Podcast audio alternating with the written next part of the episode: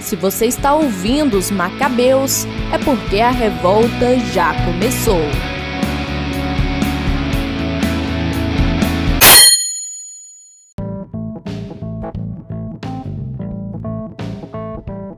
Meu nome é Gabriela Cunha e para mim o Dia da Reforma Protestante é um dia propício para falar sobre ecumenismo. Meu nome é Gabriel Jorge e eu desejo uma só igreja evangelizando todos os povos.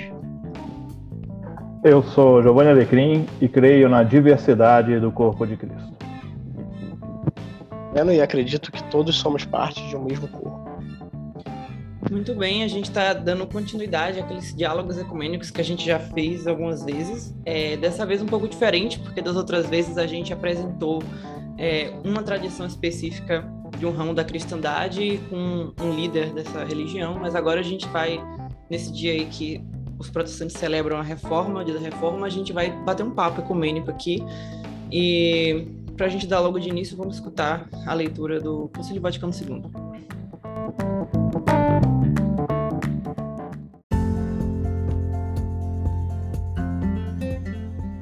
Promover a restauração da unidade de todos os cristãos é um dos principais propósitos do Sagrado Concílio Ecumênico Vaticano II pois Cristo Senhor fundou uma única e só igreja. Todavia, são numerosas as comunhões cristãs que se apresentam aos homens como a verdadeira herança de Cristo.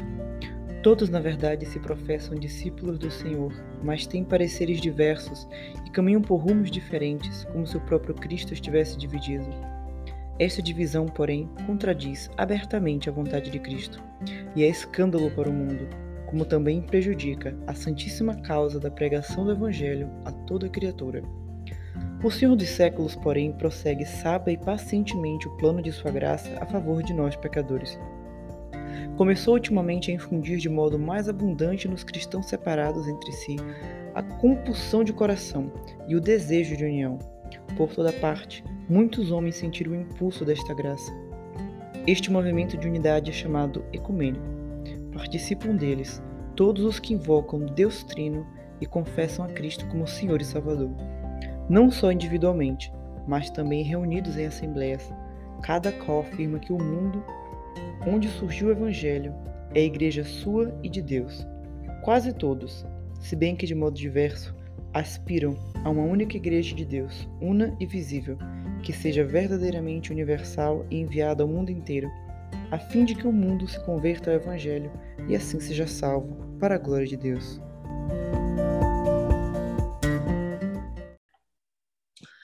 Esse texto é a Unitatis Redintegratio, que é um dos, uma das constituições do Concílio Vaticano II e fala sobre o ecumenismo. Então, para nós católicos, é um ponto de partida muito importante para falar com pessoas de outras tradições. Eu queria que, para começar aqui, os convidados se apresentassem. O pastor Giovanni, o pessoal já conhece, que a gente gravou com ele sobre o presbiterianismo, ele apresentou essa tradição para a gente. É, mas se ele pudesse se reapresentar para quem por acaso não tinha escutado, depois o Breno se apresentar. Olá, eu sou o Giovanni, Giovanni Alecrim, sou pastor da Igreja Presbiteriana Independente no bairro de Tucuruvi, na cidade de São Paulo. É, produzo um pequeno podcast chamado Café com Alecrim. E estou muito feliz de estar aqui de volta com os Macabeus e podendo conversar sobre a reforma protestante. Muito bom estar aqui.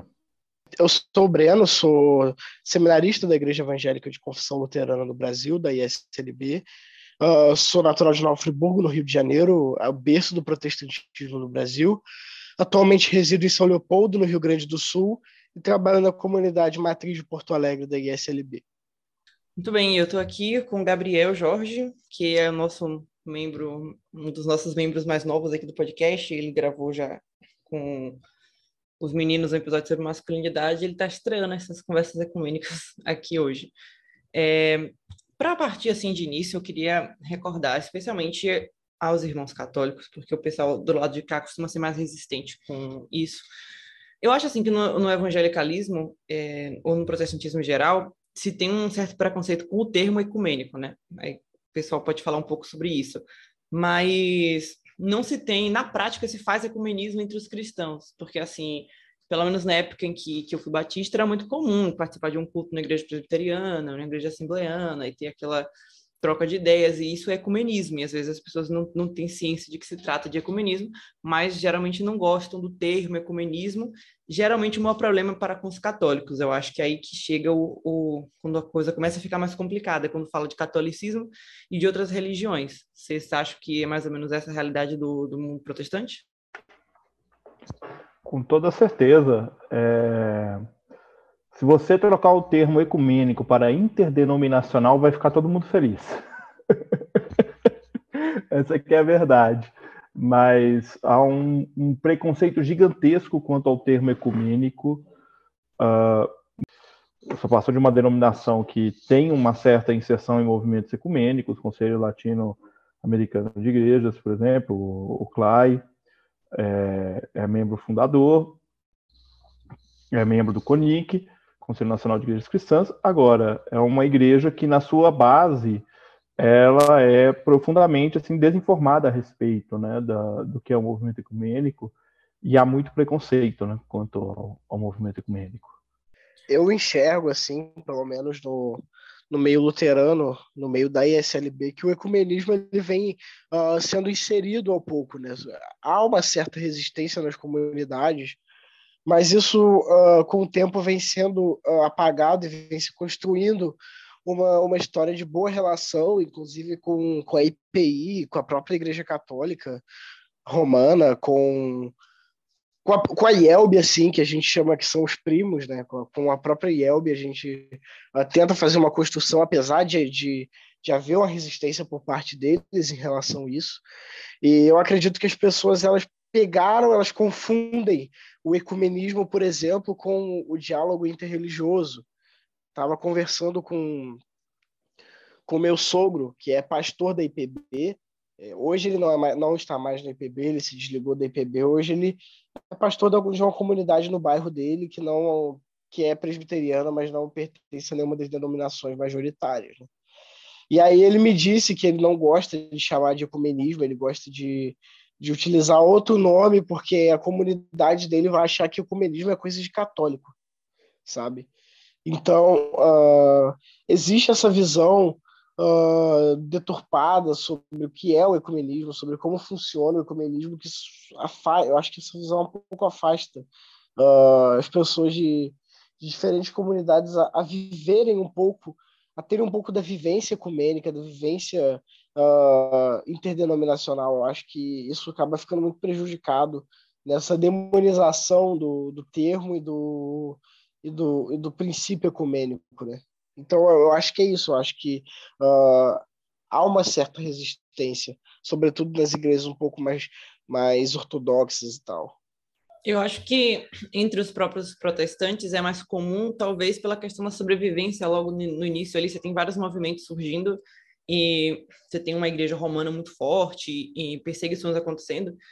Então, tentar ter um, um, certo diálogo e se ver, pelo menos enquanto irmãos, essas comunidades distintas, acho que é importante para a sobrevivência, enquanto já o oposto também acontece, que é a igreja romana necessitando também da sua sobrevivência, é, tentar abafar de toda forma aqueles movimentos que estão acontecendo ali. É, eu acho interessante, eu cheguei a colocar esse tópico para a gente tratar, que é uma coisa que os católicos, especialmente assim, mais tradicionais, gostam muito de repetir, que Lutero dividiu a igreja e tal, como se fosse, assim, como se tivesse um... aquele paraíso das testemunhas de Jeová ali, sabe? Tipo, antes daquelas fotinhas, todo mundo feliz, bonito, sorridente, antes de Lutero, e de, depois de Lutero, é, todas as desgraças acontecendo na história da cristandade. É, eu acho importante, tipo, relembrar que os cristãos é, sempre teve algumas divergências, desde lá da igreja primitiva, sempre tiveram algumas divergências, algumas dificuldades de, de coesão. A gente teve algumas, é, algumas separações ali nos primeiros concílios, especialmente acho que o de Calcedônia, que o pessoal da Igreja Oriental não não estava querendo aceitar todos os cânones. É, teve o grande cisma do Oriente, que foi também muito pesado, assim, foi grande na história do, da cristandade, mas de alguma forma a reforma foi diferenciada. Então, se vocês quiserem falar, por que, que vocês acham que a reforma ela marcou mais, assim, com essa, essa visão, assim, de divergência, de, de divisão mesmo dos, dos cristãos? Eu acho que ela vai marcar mais para a gente, né? Primeiro, porque a gente está desse lado de cá do, do mundo que a gente chama de Ocidente, né? É, a gente está do lado ocidental do mundo, então acho que ela marca mais por uma questão de ênfase histórica. Acho que esse, esse é o primeiro ponto. É, eu acho que também há uma há uma questão que a gente não leva muito em consideração. A gente sempre vai observar a reforma como um movimento religioso e a gente desassocia é, do que estava. Não é que a gente desassocia, mas a gente acaba esquecendo que é, a religião está inserida num contexto histórico, né? É, o sucesso de Lutero é justamente porque ele busca corrigir essa rota, né? Ele busca mostrar, olha, a gente precisa olhar de outra maneira é, para a vida das nossas paróquias, das nossas comunidades, e isso encontra ressonância naquela região da Europa, e isso vai contagiar as áreas, as áreas de influência daquela região da Europa, né?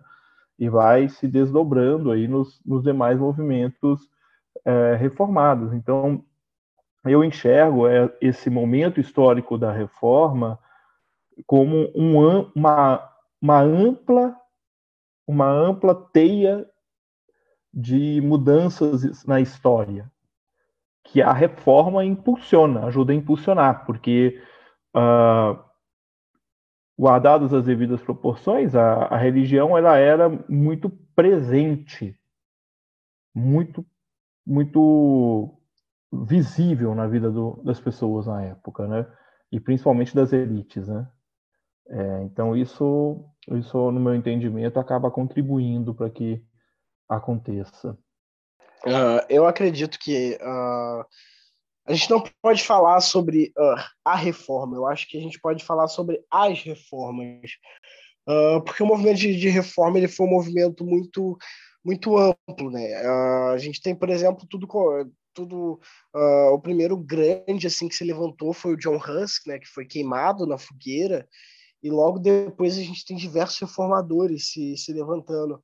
Acho que a reforma alemã foi a mais bem sucedida, se a gente olhar nesse princípio. A gente teve a reforma inglesa também, e aliás, um princípio interessante, né? Que existe um momento que as reformas se unem. Uh, então, quando a gente fala, por exemplo, a reforma dividiu a igreja, ela não, não, não dividiu só da igreja católica, ela também se dividiu. Então, a gente tem a reforma inglesa que acontece, porém a igreja da Inglaterra só vai adotar de fato uma política protestante alguns anos depois. De início, ela era uma igreja que mantinha toda a doutrina e liturgia católica, só que independente de Roma, sabe? E só depois que ela vai aderir ao protestantismo com a entrada de um, de um determinado rei, como foge o nome agora. Uh, então, a gente tem, por exemplo, também os anabatistas, que já tinham uma visão radical. A gente tem ali o diálogo entre, entre Lutero e, Calvino, que tem ali algumas discordâncias pontuais nesse momento, né? Uh, então, eu acho que o que, que acontece? Uh, o que era central da reforma, que foi o que o Lutero levantou, que foi hoje, eu acho que o, o princípio que a gente, sempre que a gente fala em reforma, a gente leva em conta, são alguns princípios uh, que estão presentes ali, eu acredito que nas 95 teses ali, um documento uh, bem central ainda e bem uh, ainda não, não muito maduro. É, são mais teses mesmo, algo que ainda seria debatido futuramente, né? Como a, a, Igreja Luterana e a, e a Igreja Católica Apostólica Romana assinaram na década de 90 o documento sobre a doutrina da, da fé, né, justamente na, no aniversário da reforma, para tratar sobre uh, essa, esse, esse diálogo. E ali os dois reconheceram que houve um erro mútuo dos dois lados em, em tentar manter uma, uma unidade eclesial, sabe?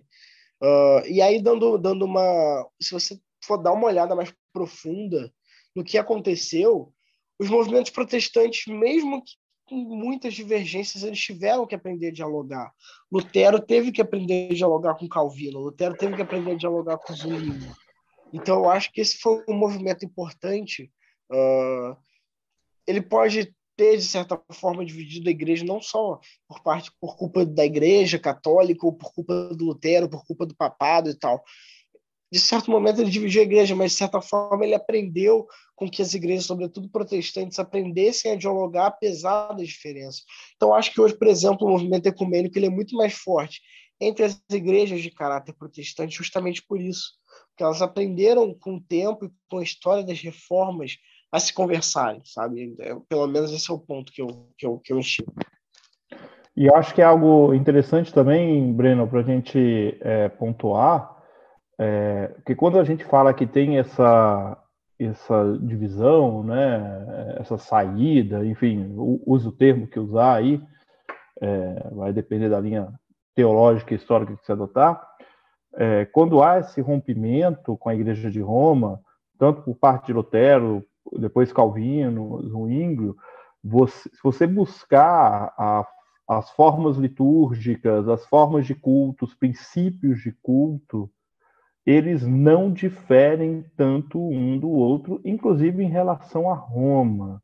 É, é óbvio que é, nenhuma saída de um, um movimento como de, um, de, uma instituição religiosa do tamanho da Igreja Católica Apostólica Romana naquele período seria uma saída tranquila, né? Isso vão gerar tanto os movimentos de contra-reforma, mas vão gerar também guerras Acho que essa é uma questão de partida muito interessante, né? Que é justamente quais são os motivos de estarmos é, nos separando, indo por caminhos diferentes, porque cada grupo vai ter um, um, ponto de partida diferente, e ao ponto de que acho que se você pega o evangélico médio brasileiro hoje, é, os pontos que ele vai apontar de divergência para com a Igreja Católica vão ser é, discordados é, até mesmo pelo próprio Lutero e Calvino porque é o evangelicalismo brasileiro ele é, ele é muito batista, né? Então, tipo, eles vão chegar e dizer, ah, vocês batizam crianças, vocês têm essa concepção da, da ceia, Eucaristia e tal. Vão ter algumas... Acho que o ponto mais grave, assim, que é o ponto de maior dificuldade de, de, de conversa, seria a questão da, da idolatria, imagens, é, intercessão de santos. Acho que esse talvez seja o ponto onde todo mundo vai estar tá tendo algum tipo de concordância, né? Dizendo aí, é, Lutero também achava isso, tal, Calvino também.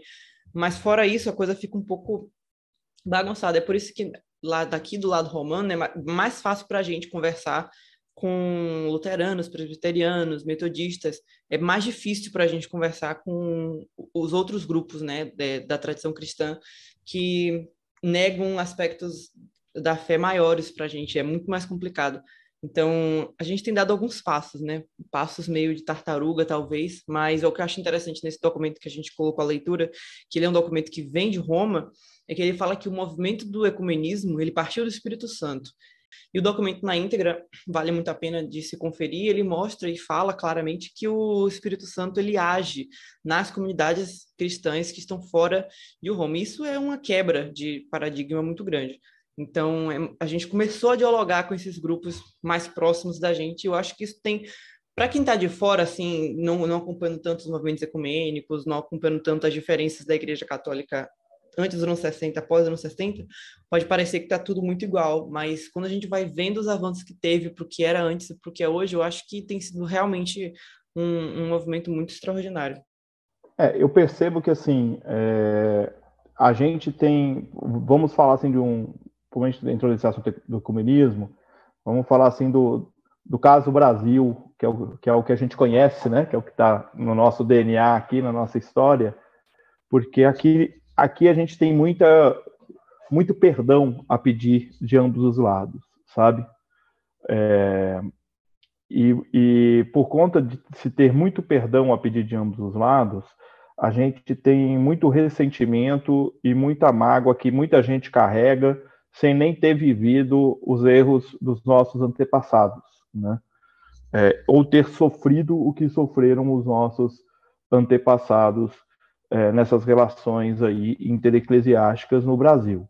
Então, é, a gente precisa primeiro colocar isso em pauta, né? Falar assim, olha, tem uma história que é uma história que a, a gente não gosta de contar, uma história triste, mas que ela precisa ser contada, que é uma história de violência, uma história de ataques, é uma história de depredação de prédios, mas é também uma história de depredação moral né, e social de igrejas e de paróquias, é, que precisa ser, ser dita para que isso não volte a ocorrer, né?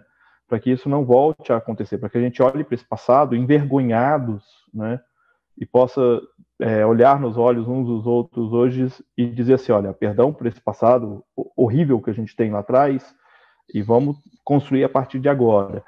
É, numa certa medida, eu vejo o documento lido como este, este primeiro passo. É um primeiro passo que está sendo dado de Roma em direção a nós. Né? É, como nós vamos reagir a esse primeiro passo? Nós vamos dar um passo para trás? Nós vamos dar um passo para frente? Se a gente for depender da cultura evangélica brasileira, uh, nós viemos para cá com autorização imperial, posteriormente com abertura, primeiro com a abertura aos, às nações amigas, depois com autorização imperial, posteriormente com a república, é, se consolida isso, e aí chegam mais e mais missionários, é, principalmente vindos dos Estados Unidos, e qual é a religião ou qual é a, a igreja vigente na, na, nação que eles estão chegando é o catolicismo, então é o catolicismo que tem que ser combatido, né? É, não se olha o, o, católico como um cristão, se olha o católico como um não cristão nesse princípio, né? É, então é por isso que o, o movimento ecumênico também é mal visto pelos evangélicos, pela imensa maioria dos evangélicos, porque eles olham o catolicismo não como cristianismo, né? Começa por aí, o que já é um, um enorme erro no meu entendimento. É uma igreja cristã. Isso aí, isso aí quem está ouvindo a gente é evangélico. Se você caiu aqui nesse episódio, espero que você tenha vindo para cá. Se você, você concordar ou não concordar com isso, não vai mudar o fato da Igreja Católica Apostólica Romana ser cristã, tá, gente? É, ela é uma igreja cristã. Então, é, se passa a combater historicamente isso. E aí a gente passa a ter é, combates que primeiro são ideológicos e depois passam a combates físicos, né? A discriminação, né? Então, é, por que, que São Paulo tem o cemitério dos protestantes, né? Porque não se podia enterrar em cemitério católico. Então, os protestantes vão lá e criam cemitérios deles. E é assim que vão surgindo as coisas, né? E a história vai sendo construída dessa maneira, até que se chega no momento em que se fala assim, olha, não, peraí, não é esse o caminho. Né? Então a gente precisa reconstruir isso de outra forma, a gente precisa construir, reconstruir isso a partir de outra, de outra base de relacionamento. Então existe uma história passada que a gente não deve deixar de fora, mas existe uma história que nós precisamos construir a partir de agora, que é a partir do diálogo. Né? é, num mundo de extremismos, dialogar é um ato de coragem e de fé. Né? Nós vivemos na diversidade, então nós precisamos compreender e aprender a dialogar nessa diversidade.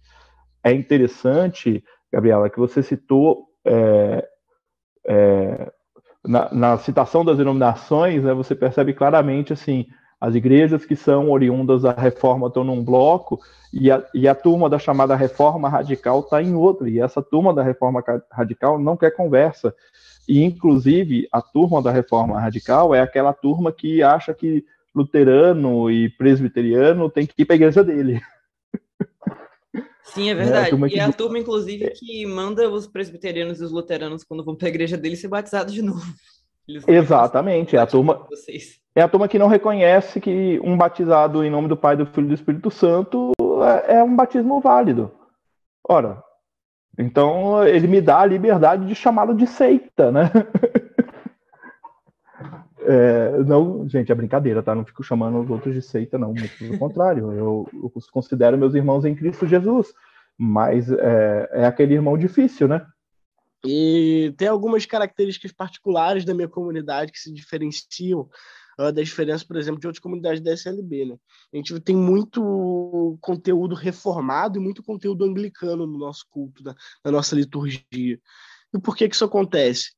Porque, uh, como o pastor citou anteriormente, né, os protestantes eles chegam no Brasil e chegam durante o Império, né? Então, uh, os luteranos foram os primeiros a terem a liberdade de culto. A minha cidade é uma cidade de colônia suíça. Ou seja, lá tinham muitos reformados, muitos calvinistas, que se reuniam clandestinamente. E depois que chegam os imigrantes alemãos e fundam lá em 1824 a igreja, igreja luterana, os calvinistas começam aí na igreja luterana, assim como os ingleses anglicanos começam aí na igreja luterana também, por ser uma igreja mais próxima do que a igreja romana. Lá na minha cidade, alguns uh, reformados, junto com alguns outros de uma ala mais radical, publicam uma carta uh, dizendo que, por exemplo, o crucifixo que os luteranos lá, inclusive esse mesmo crucifixo que foi o motivo dessa polêmica está lá até hoje, para quem tiver a oportunidade de conhecer a comunidade, uh, e eles saem da igreja porque eles discordam de, de, ter um crucifixo no altar, assim como eles também discordam, por exemplo, do, do pastor utilizar a alba, né, a veste litúrgica e tal, e aí eles saem, fundam outras denominações na época. Então, uh, justamente por quê? Porque o maior inimigo uh, pós-império, assim, a gente tem a liberdade de culto, a gente tem tudo certinho. Nosso maior inimigo agora é ser, uh, nosso maior objetivo agora é ser maior que o catolicismo, é disputar com o catolicismo. Então a gente tem que rejeitar tudo que vem do católico. A gente não pode ter um crucifixo no, na nossa igreja, porque o crucifixo é coisa de católico. A gente não pode usar as vestes litúrgicas porque isso é coisa de católico entendeu? E eu acho que uh, alguns calvinistas ficaram na comunidade, inclusive hoje na minha comunidade existe uma presença calvinista, né? Uh, e isso uh, demonstra o quanto que isso, isso foi prejudicial, porque aí eles começaram a enxergar nós luteranos como católicos também, como romanos também, começaram a enxergar o papado como o próprio demônio, sabe? E eu conversando esses dias com uma pessoa de uma orientação neopentecostal, ela perguntou de qual igreja que eu era. Eu disse, ah, eu sou luterano, sei lá o quê. Ele, ah, legal. Pena que na minha igreja dizem que os luteranos são católicos disfarçados. Foi essa palavra que ele usou, né? Ou seja, há uma denominação, uma, uma demonização do catolicismo, como se o catolicismo romano não fosse cristão, e isso acaba levando junto nós, luteranos, reformados também acabam sendo inseridos, anglicanos, como se todos nós fizéssemos parte de uma grande seita que quer prejudicar qualquer igreja de caráter mais evangelical no Brasil. E, e, isso não é uma construção recente, isso é uma coisa que a gente vê que é desde mil, se eu não me engano, essa carta é de 1898. Ou seja, desde essa época já existe uma rejeição do que é uh, católico porque é diferente. Ou seja, se a nossa fé não concorda com isso, a gente não pode dialogar com outra fé, entendeu? E os templos foram virando caixotes. E hoje, dependendo do templo que você entra, é difícil você diferenciar uma casa de espetáculos de uma igreja. Então, é, na, não tenho nenhuma crítica se a sua igreja é assim, tem uma história para ser assim, né? É, mas no afã de fugir de algo que é cristão, nós acabamos batendo em algo que não é cristão. Né? É, e nesse sentido, a gente vai vivenciando os preconceitos aí ao nosso redor. É, eu acho até interessante esse, esse diálogo que vocês fazem, né? O pastor Giovanni, que é presbiteriano, o Breno, que é seminarista da luterana, e assim um, um negócio que me pegou aqui é a reflexão sobre o caldo cultural do Brasil no momento que o protestantismo chega, assim. É verdade que na Europa, no começo da Idade Moderna, que foi quando Lutero viveu e tudo, é, a religião ainda era vista como é uma forma de coesão social forte, né? É, para você ser considerado um europeu, você deveria ser cristão e cristão católico. É, no Brasil, isso, isso vem também, né, essa coesão social por meio do catolicismo vem, mas eu acredito que não seja tão forte. Eu acho que a cultura brasileira é mais aberta ao diálogo, é mais aberta ao contato com os diferentes por conta da nossa questão de miscigenação e tudo. Então, eu penso que, considerando esse caldo cultural do Brasil, é, talvez o diálogo dos católicos com os protestantes devesse ser mais leve ou mais é, amistoso, não sei. Mas uma coisa que o pastor fala assim é como os missionários dos Estados Unidos, dos Estados Unidos vieram. A minha pergunta, né, para ambos os lados, é se vocês acham que essa vinda de protestantes, né, de missionários dos Estados Unidos influencia um pouco essa postura mais beligerante por conta dos evangélicos aqui.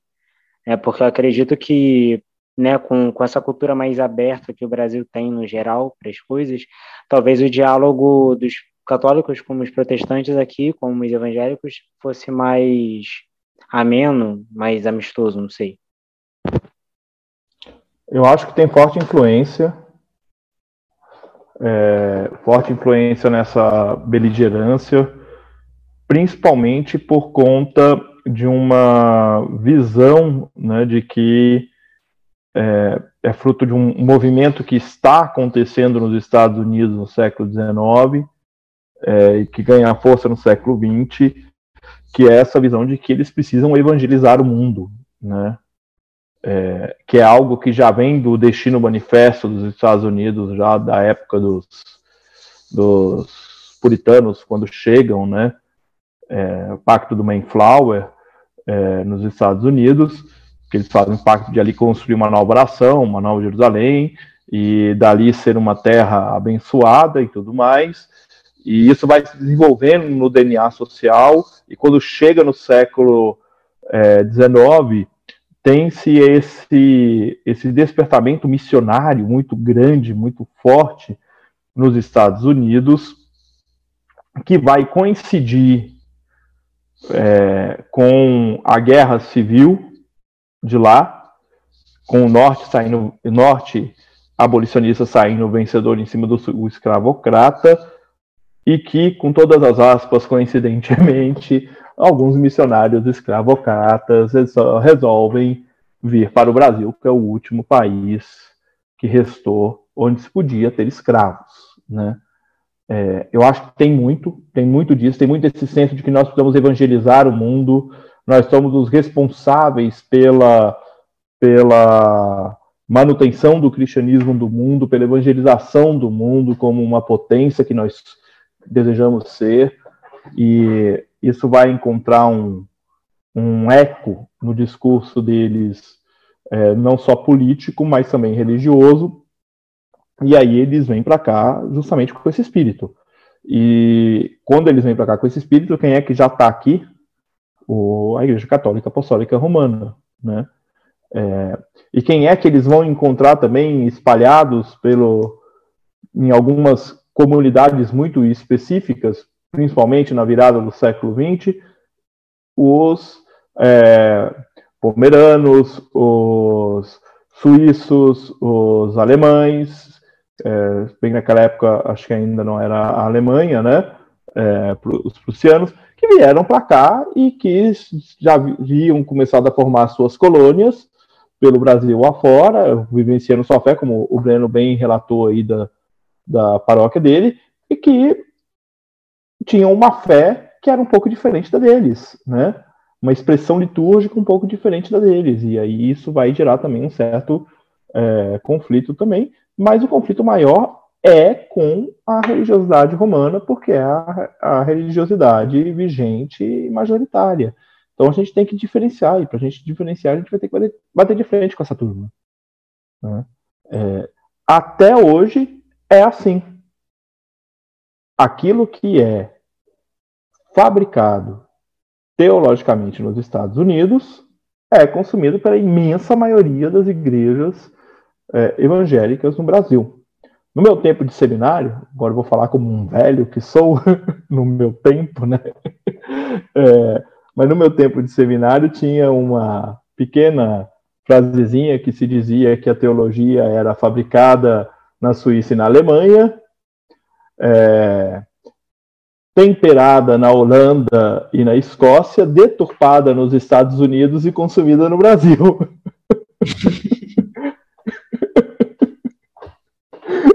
Nada contra os nossos irmãos dos Estados Unidos, mais uma vez, tá? Uma brincadeira, quando... gente. Vocês já perceberam que eu gosto dessas brincadeiras. Então, é... Eu acho que quando. Mas... Só um, um, uma inserção assim na sua fala, só pode continuar falando, mas eu acho que é porque realmente esse viés comercial que os Estados Unidos têm, assim, de transformar é, as coisas em produto, né? Então acaba que tudo que cai lá se torna mais diluído, mais mitigado, né? Com a ideia de ser uma coisa comercial, não se, não se trata tanto mais daquela teologia, não sei, acadêmica e, e de pensamento assim teológico, acaba sendo uma coisa comercial que fica mais complicado de se entender.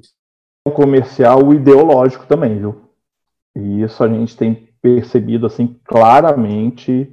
A nossa geração tem conseguido contemplar isso, coisa que talvez da geração dos meus pais e dos meus avós não tenham conseguido contemplar na época que aconteceu no Brasil, o que aconteceu na década de 60 e 70 e 80. Talvez nossos pais não tenham, ou avós não tenham conseguido contemplar isso, a quantidade de inserção ideológica que há por trás de uma teologia fabricada para sustentar um discurso ideológico. E depois os ideológicos somos nós.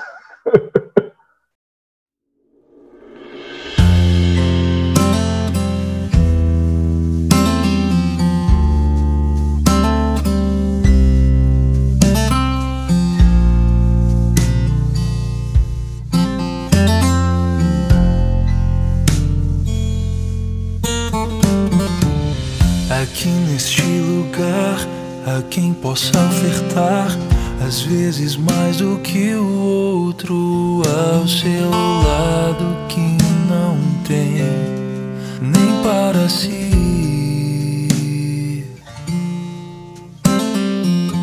A quem errou demais, quem acertou a mais, o vencedor bem ao lado de quem nunca ganhou ou somente perdeu.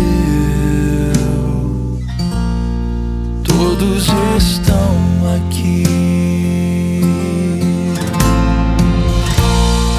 Já não há mais diferença ou divisão. Todos juntos formam um só coração. Nesta casa somos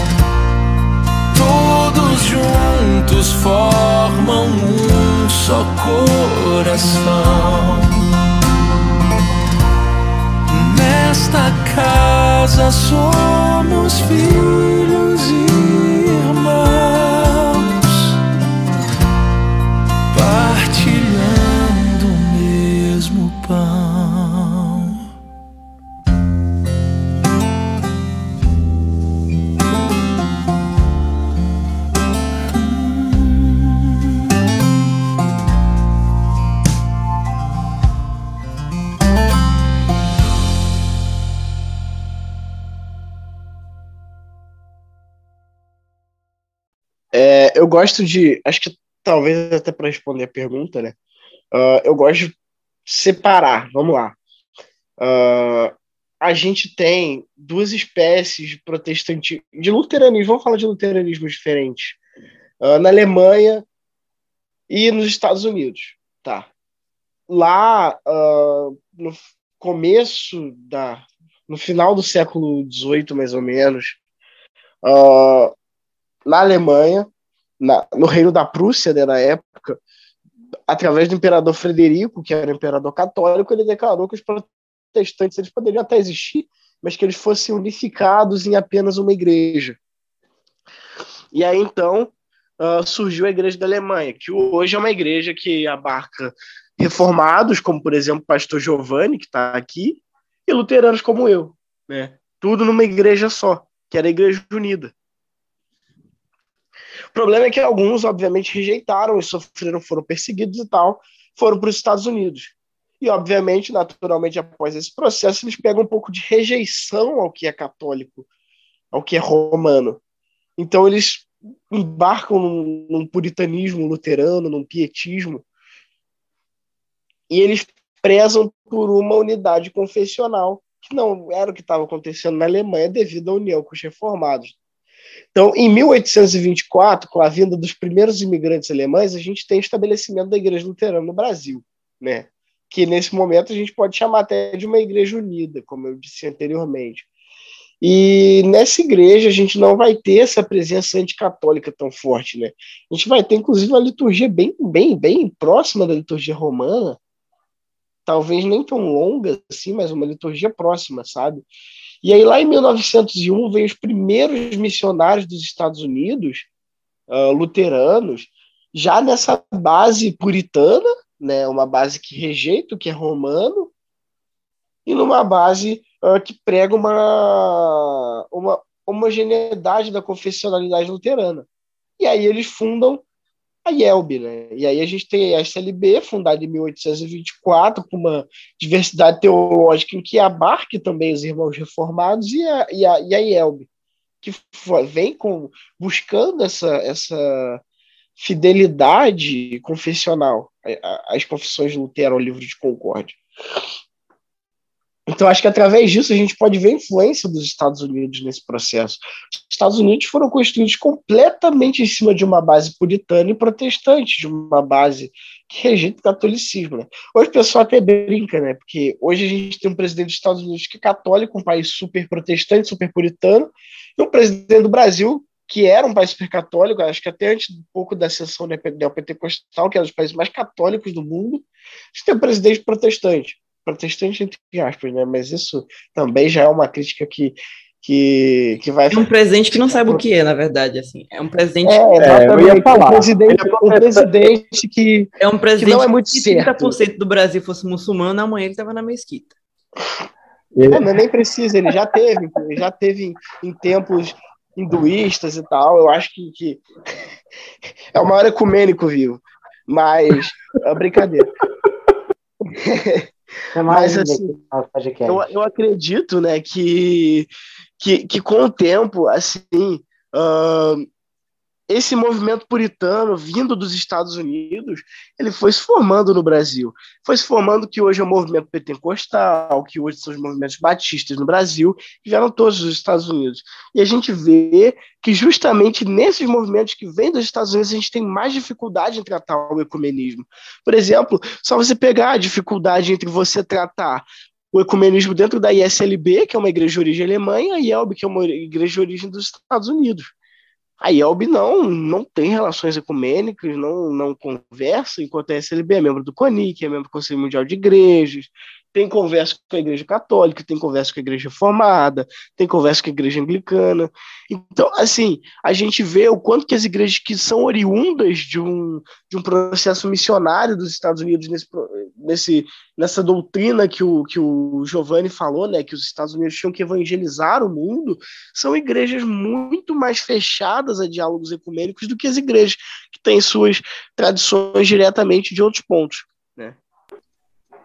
E isso é, está assim impregnado, encaracolado, encravado na história da igreja é, e, e, das igrejas numa medida que você não consegue uh, muitas vezes dissociar. Né? Então, Uh, no Brasil, por exemplo, na, quando se fala de presbiterianismo, né, o presbiterianismo vem dos Estados Unidos. E ele só vai ter vertentes menos puritanas quando a IPI, a IPU começam a dialogar com presbiterianismos de outros países e de outras histórias e de outras tradições, e começa a se ter um movimento maior nesse sentido. A maior denominação presbiteriana no Brasil hoje se considera o baluarte do presbiterianismo, a única presbiteriana possível no Brasil, é assim que ela se considera, e ela acha que ela é, é a expressão do presbiterianismo. E, no entanto, ela, que se acha expressão do presbiterianismo, não concebe haver diálogo com outras denominações ou abrir um diálogo com a Igreja Romana, porque ela não considera a Igreja Romana uma igreja cristã. Ela tem um índex né, é, de igrejas que ela considera não cristã, e isso é complicadíssimo. Né? É, então, assim, é, como que a gente reverte isso tudo? Oração, informação, não tolerar a, a, as mentiras que se contam sobre o movimento ecumênico, não tolerar as mentiras que se contam sobre outras tradições religiosas, né? É, a gente começar a baixar a guarda dos nossos próprios preconceitos. Eu não sou católico romano de origem, eu nasci em igreja presbiteriana, fui criado em igreja presbiteriana, sou presbiteriano desde, desde o ventre da minha mãe, um bom calvinista diria que predestinado desde toda a eternidade. Coisa, mas é, é, isso não me dá o aval, isso não me dá a permissão de chegar aqui e falar para o Breno que a ISLB é uma igreja não cristã, ou começar a desfiar é, preconceitos contra a ISLB ou contra a Igreja Católica Apostólica Romana. Né? É, então a gente precisa primeiro compreender que existem outras tradições, que existem outras realidades, que existem outras formas de se viver a fé cristã. E que isso precisa ser respeitado. E naquilo que é essencial e comum, vamos nos unir. Vamos nos juntar. É, eu acho que o maior, para mim, que já participei de encontros ecumênicos inúmeras vezes ao longo da minha caminhada, para mim o maior entrave do movimento ecumênico hoje é que a comunidade perceba o caráter prático disso. Né? Então, é, qual é o, o, efeito prático deste diálogo ecumênico? Como que a comunidade sente isso? Né? Quando você se reúne, igual nós já tivemos oportunidade em 2019, reunir a nossa comunidade com uma paróquia lá do bairro para fazer um trabalho social é, de diversas vertentes, né, desde apoio ao micro pequeno empresário até a auxílio a famílias necessitadas tudo coordenado com igrejas é, evangélicas do bairro e Igreja Católica Romana, temos um efeito prático de uma celebração ecumênica. Aí justifica porque que o pastor da igreja foi participar da missa de lava-pés na paróquia. Que história é essa, pastor? Ah, eu fui lá porque eles são nossos irmãos. Vocês lembram que nós estivemos juntos numa ação social, nós trabalhamos juntos, eles quiseram nos honrar lavando os pés do pastor, lavando o pé de outros pastores, de outros religiosos do bairro. Olha que honra para a gente participar desse momento lá. Né? É, de igual modo, convidamos o pároco para vir para a inauguração do nosso templo, passamos a palavra, permitimos que ele falasse para a comunidade. Isso é honrar, isso, isso é o diálogo ecumênico acontecendo de maneira prática. Né? Quando a comunidade vê a praticidade da coisa e a efetividade da coisa, eu acho que fica mais compreensível. Agora, quando o movimento ecumênico se resume a apenas, com todas as aspas, celebrações, celebrações, celebrações, e isso não se transforma em algo visível, de quebra de intolerâncias, de diálogo, de proximidade, de reconhecimento que o outro é, tem a mesma história que nós temos, porque é a história do Evangelho, é a história de Cristo Jesus, na comunidade dele, que é diferente da minha, mas é a mesma história, aí a coisa fica diferente, aí os preconceitos começam a cair. Só que nós vivemos dias de extremismos. Então, inclusive, essas diferenciações, elas são potencializadas e querem continuar a nos separar. Agora, o movimento reformado, é, para a gente retomar o tema do, do episódio, inclusive, o movimento reformado como um todo, as igrejas reformadas, de fato reformadas, compreendem que ao longo dos séculos o diálogo é o único caminho para que possamos viver o evangelho em nossas comunidades. E esse diálogo para fora com, de outras tradições cristãs é urgente, é mais do que necessário para a gente parar de brigar e para a gente parar de querer entrar nessa paranoia do mercado religioso de falar a minha igreja é maior que a sua. Porque senão a gente vai viver nessa pesca de aquário e vendo gente morrendo de fome do nosso lado, vendo gente sendo condenada é, ao inferno do nosso lado. Né? Então, peraí. Não, nós temos que ir aonde estão aqueles que necessitam. Onde aqueles que necessitam a mensagem do evangelho que promove liberdade e a mensagem do evangelho que promove salvação. E se eu tiver que nessa caminhada dar o meu braço para que a, a, o Gabriel segure no meu braço que a gente caminhe junto, nós vamos. E se eu tiver que segurar no braço do Breno, eu vou segurar no braço do Breno. Porque nós estamos na caminhada do reino, né, gente? É a caminhada do reino, é o reino de Deus. Essa é a síntese, é o reino de Deus, nós estamos construindo o reino. Então nós vamos junto, com as nossas visões diferentes de comunidade. Né? Aí, para ser. É, é, para que o ouvinte evangélico compreenda, Imagine que as denominações e as diferentes vertentes do cristianismo são igual às cartas do Novo Testamento. Então tem a turma de Tessalônica, tem a turma de Éfeso, tem a turma de Corinto, tem a turma de Filipos, e nós estamos juntos na caminhada do reino. E a gente não deixa de ser reino de Deus por isso, né? E eu não vou deixar de chamar os meus irmãos católicos romanos de irmãos, porque é o que eles são. Muito bom, pastor. É, eu acho até interessante. Eu, particularmente, eu não.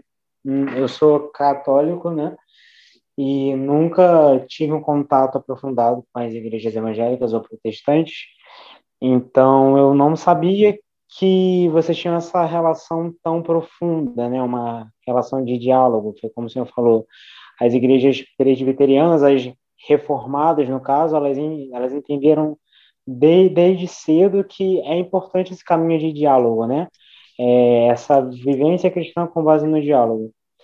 E o, do lado do catolicismo, isso por muito tempo foi visto com muita ressalva, né? até por conta de todo o processo que a igreja passou na Europa de reforma luterana e iluminismo e revolução francesa, é, a igreja foi tomando uma postura bem mais severa, bem mais fechada ao longo dos séculos, que só foi se abrir com o Vaticano II. Assim. É, o que eu queria saber, assim, é, eu sei que os luteranos tiveram uma, uma participação bem, bem ativa no CD2, mas eu queria saber também se os presbiterianos chegaram a participar de alguma forma, se o Breno quiser fazer uns apontamentos sobre a importância do diálogo dos católicos e os luteranos do, durante o Vaticano segundo, isso é uma boa. É, nesse sentido, os luteranos estão assim, alguns, alguns não, muitos passos à nossa frente. Igrejas reformadas ao redor do mundo, igrejas de tradição presbiteriana, principalmente é, na Europa, têm uma proximidade maior com o catolicismo. No Brasil, são poucas. Tá? É, a IPI, que é a igreja que eu pertenço, igreja presbiteriana independente, não possui nenhuma ligação assim institucional uh, direta com o catolicismo, não há diálogo estabelecido diretamente. Tá? O que acontece são é, movimentos de ordem práticas como essa que eu, essas que eu citei há pouco. Tá? Então isso precisa ficar é, bem pontuado, assim, porque institucionalmente, realmente, infelizmente, não temos. Gostaria muito que tivesse, mas nós ainda temos esse essa herança de, uma, de um presbiterianismo vindo dos Estados Unidos, que ainda é muito forte o sentimento anticatólico na imensa maioria das, das comunidades da IPI, mas isso tem mudado. graças a Deus, né? E a gente vem lidando com isso de maneira prática. Eu gostaria muito que, assim, a gente chegasse ao ponto de compreendermos, né, que é, apesar das instituições, uh, nós, embora as nossas instituições não tenham um diálogo oficial estabelecido, que isso não impeça né, a relação entre as comunidades na base, inclusive de ajuda, né, é, mútua umas às outras e para com a comunidade ao redor, né. Isso eu acho que é interessante. Agora, os luteranos, aí o Breno pode falar, os luteranos, eu sei, eles estão muito mais à frente nesse sentido. E o que, inclusive, para os presbiterianos aqui no Brasil, causa uma certa, um certo estranhamento, né? Eles não. Como assim está se comunicando mais com a Igreja Romana? Como assim tem uma proximidade maior com a Igreja Romana?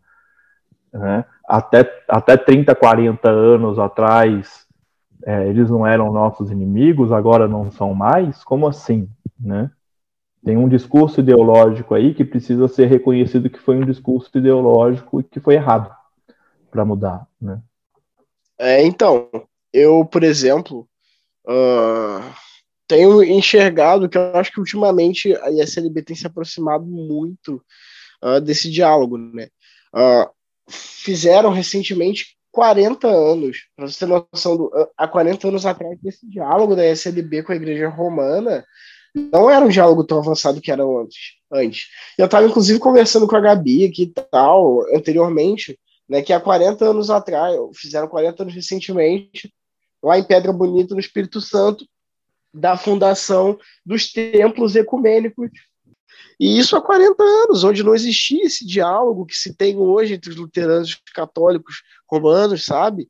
Uh, então eu acho que a ISLB sempre tendeu muito a esse diálogo, sempre quis muito realizar esse diálogo, porque nunca foi da nossa intenção ser uma igreja que não tivesse como parte do corpo de Cristo junto a diversas outras denominações, assim como a gente também tem diálogo com igrejas batistas, pentecostais, sabe? Eu acho que uh, a, a, agora, por exemplo, a gente teve né, a declaração lá na década de 90, a declaração conjunta sobre a doutrina da fé entre a Federação Luterana e o Vaticano, onde diversos pontos que foram motivos de divisão durante a reforma foram motivos da nossa reunião, assim, sabe? Na SLB, inclusive, eu já não, não Uh, não acho que esse ponto precise ser debatido assim dessa forma que foi proposto, mas existiram pessoas que defendiam com que a gente se reintegrasse a Roma como uma, uma igreja, não sei como, como, como é denominada, mas tipo as igrejas de tradição greco, melquita e etc. Como a igreja suiuri, suiuri, Isso, suiuri, exatamente. Como se a gente reintegrasse, isso foi votado no concílio da ISLB em 95, inclusive.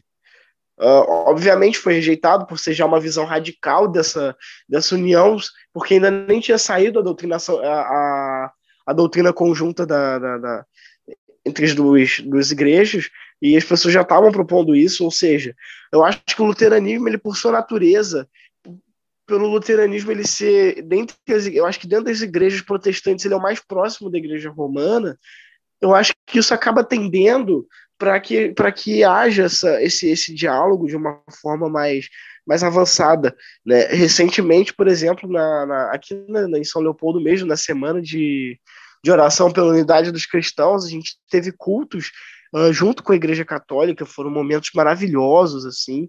Eu agora participei de um congresso no meu seminário, onde foram convidados uh, padres da Igreja Católica, da Igreja Romana, para darem palestras e etc. E eu vejo essa presença, ainda mais por, pelo seguinte: nós da ISLB, nós não buscamos importar a teologia alemã. A gente pretende uh, trazer um pouco da teologia brasileira para a teologia luterana. E querendo ou não, por conta de que nós passamos diversos anos sobre o império que era uh, constitucionalmente católico, a teologia brasileira ela conversa, para não dizer que é uma teologia católica, ela conversa muito com uma teologia católica. Se a gente for olhar, até os neopentecostais, eles têm ali um traço um pouquinho da, do misticismo católico, da, da teologia popular católica, né? Então, uh, como uma igreja que busca não só importar uma teologia alemã, ou teologias de outros lugares, como algumas outras igrejas protestantes, a gente quer pegar, a gente quer aproveitar a teologia brasileira, a gente quer ter, aproveitar a teologia do nosso povo, sabe?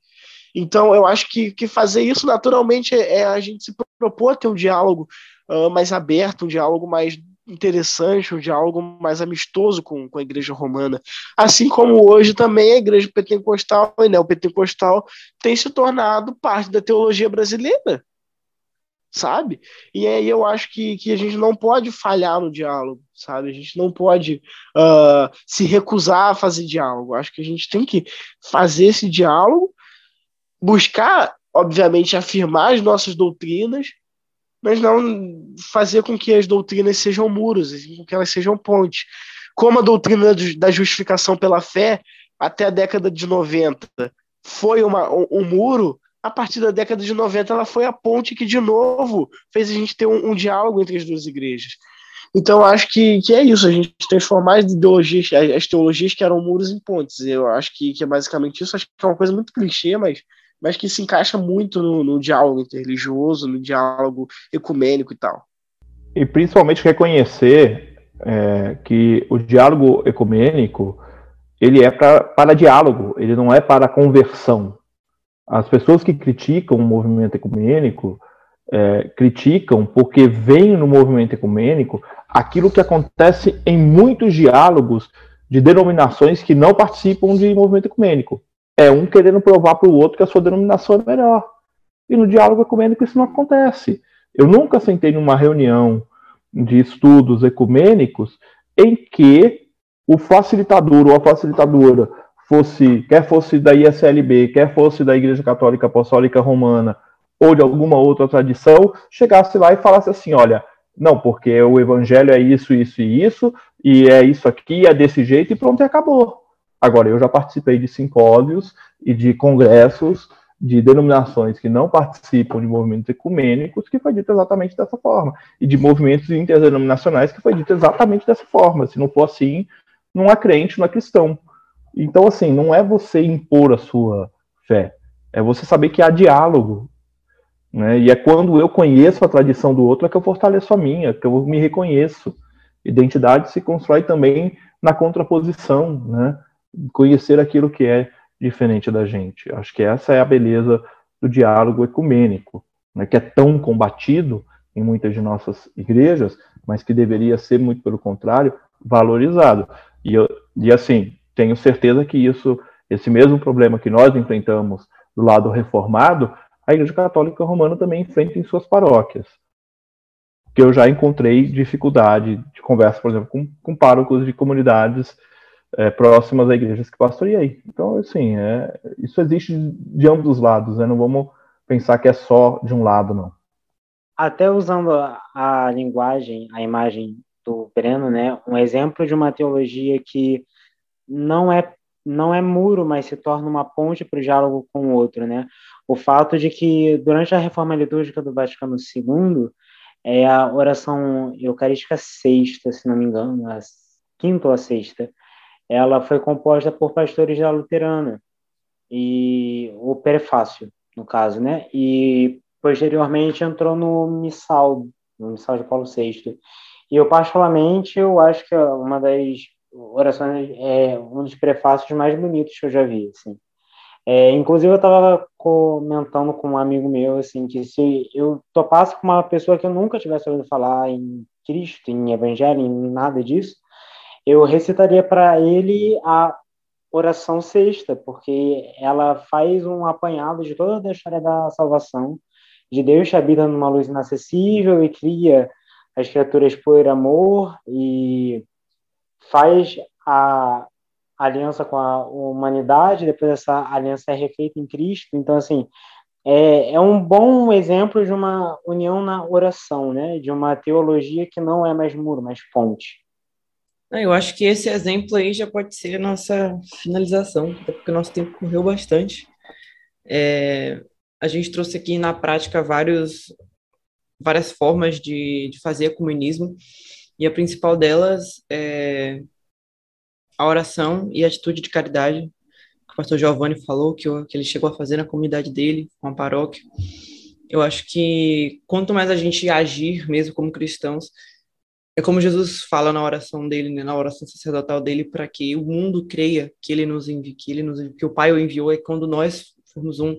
Então a gente precisa ter essa unidade de se não de pensamento, se a gente não consegue ainda chegar nesse momento de, de professar uma doutrina que a gente sabe determine que tem que ser dessa forma, como católico, para mim isso é uma, é uma coisa que eu rezo por isso e eu espero que um dia é, os cristãos possam professar um único credo é, nas suas particularidades também, mas que ao menos nas nossas atitudes, nas, nas nossas ações, que o cristão ele, ele seja realmente identificado por aquele que ama Cristo, por aquele que ama o outro. Mas se a gente anda se, se destruindo um ao outro, sabe, se odiando um ao outro, é, é impossível que a gente consiga é, mostrar o amor de Deus desse modo. Então, eu queria agradecer demais ao pastor Giovanni, ao Breno, terem participado dessa conversa aqui com a gente. É... Parabéns pela celebração. Não sei se vocês vão fazer essa celebração, provavelmente, né? As igrejas de vocês. A do Breno com certeza vai ter um culto de ação de graça pela reforma. A do pastor Giovanni, não sei como é que estão as igrejas presbiterianas, geralmente tem um culto da reforma, né? É... Orem por nós, e pela unidade dos cristãos também. E eu acho que muitas vezes essa data, por isso que eu, eu gosto de, de trazer, tive essa ideia de trazer esse diálogo nessa data, porque acaba sendo uma data onde a gente lança pedra um ao outro, né? onde tem aquela troca de, de farpas em redes sociais. É, ano passado o pessoal ficou fazendo uma briga idiota de hashtag no Twitter para ver quem colocava numa, a hashtag mais alta no Twitter. Isso não traz na, nenhum tipo de, de benefício para o corpo de Cristo, para nenhum tipo de conversão, não traz nada, não traz nada isso. Então, já que essa data que marca de alguma forma uma caminhada em rotas diferentes, que a gente pelo menos reze um pelo, pelo outro, né? Para que, para que o mundo veja Cristo em nós, na nossa vida, para que a gente se converta de verdade, para que a gente. E essas questões que a gente discorda, que elas não sejam grandes o suficiente para que a gente se destrua. Uh, e essa é a oração. É... Pode falar, Bruno. Agora no domingo, a gente, nós, né, eu não sei realmente como é que na Igreja Reforma é tratado isso. Agora, no domingo, nós fazemos nosso culto uh, de celebração né, da reforma. E eu gosto de, de, de, comentar né, que a minha reconversão ao cristianismo se deu no culto da reforma. Uh, já há um tempo, eu, eu saí da igreja romana, saí muito decepcionado, saí muito desacreditado, e eu já, já eu, eu já tinha, né, como eu disse, a minha cidade ela tem uma tradição luterana muito grande, então eu tinha feito alguma visita e tal. E aí eu vi uma divulgação, o pastor é bem conhecido assim na minha cidade, eu vi uma divulgação nas redes sociais dele do culto da reforma, eu falei, eu vou, eu vou nesse culto, vou ver. E foi naquele culto que eu me reencontrei conhecendo melhor a reforma sobre uma visão diferente que eu estava acostumado com uma visão católica bem a lá Padre Paulo Ricardo, sabe? De, de reforma de reforma protestante. Então foi ali que conhecendo uma outra visão da reforma, conhecendo uma outra forma com a qual uh, eu me conectei com, com Cristo, que eu decidi retornar à igreja cristã, decidi seguir na ISLB e hoje eu estou como seminarista, né? Então uh, é uma época muito especial para mim por conta desse, desse, dessa questão pessoal, né? E eu acredito que pode ser um momento muito bom uh, para quem não conhece a fundo, para quem não, não, não se encontra com a reforma, não, não conhece, para que possa conhecer a reforma sob uma ótica diferente, entender como que as coisas uh, eram, como que elas funcionaram, o que Lutero fez, o que Calvino fez. E... Então eu vou encerrando por aqui. é, quero agradecer então ó, aí aos Macabeus, é sempre muito bom estar aqui com vocês. Agradeço também a participação e sigo aí junto, né, disponibilidade para oportunidades futuras poder estar tá, tá conversando. Valeu aí a todos. Você acabou de ouvir Os Macabeus, seu podcast semanal católico, fugindo do fundamentalismo e trazendo com leveza reflexões teológicas, políticas e históricas. Vem com a gente, porque a revolta já começou.